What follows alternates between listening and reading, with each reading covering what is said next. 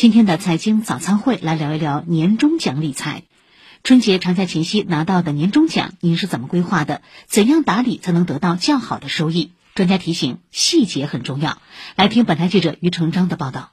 理财达人赵先生供职于沪上一家大型企业，去年公司效益不错，年终奖预计稳中有增。他也是早早规划好了年终奖的使用。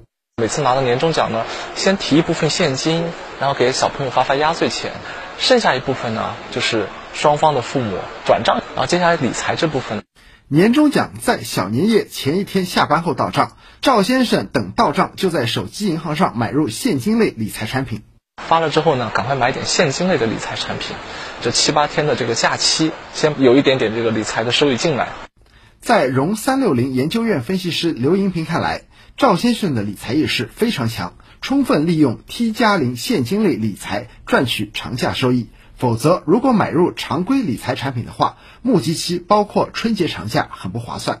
临近春节，有些节前发行的理财产品会在节后起息，产品募集期比较长，有时候能长达十几天。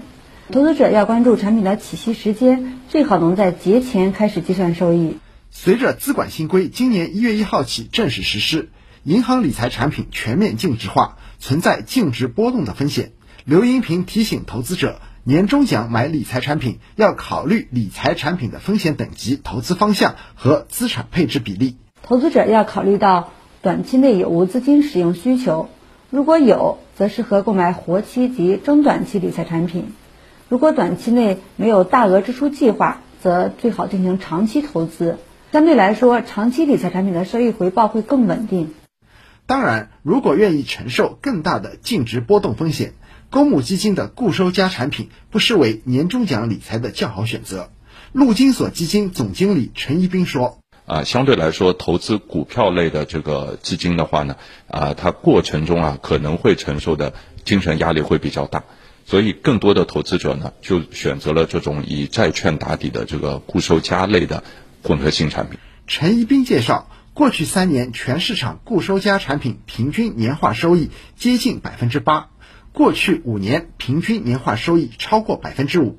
而银行理财产品年化收益很难超过百分之四。固收加的产品获得的年化收益呢，从收益上来看呢，要明显大于传统的这个理财。同时呢，作为基金来说呢，大部分的固收加产品呢也是开放的，啊，因此它的流动性也比较好。当客户有资金需求的时候呢，随时可以将这个资金取出。